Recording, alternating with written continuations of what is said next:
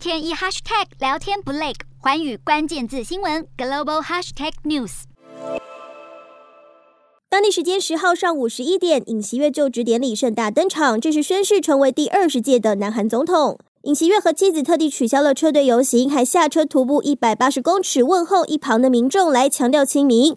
包括韩国前总统朴槿惠，还有刚卸任的文在寅和妻子都应邀亲自到场观礼。而尹锡悦对前元首礼遇有加，政治大和解的意味浓厚。此外，现场参加人数超过四万人，包括美国副总统贺锦丽的丈夫任德龙、日本外务大臣林芳正也都亲自出席。至于中国，则是由王岐山以习近平特别代表的身份前来，是第一次有中国国家。副主席出席南韩的总统就职仪式，也是历年来的最高级别。不过，早在十号午夜一到，尹锡悦就算是走马上任，由普信阁举行仪式，二十位民众代表敲钟三十三下。据尹锡悦本人，则是前往了新办公室的地下碉堡旅行，接收三军统帅权，听取国防机密简报。就职典礼前，他还先到国立显忠院祭拜国家公墓，献花焚香。而未来，他将在龙山新总统府办公，青瓦台则不再是南韩总统府的代名词，将会开放给大众参观。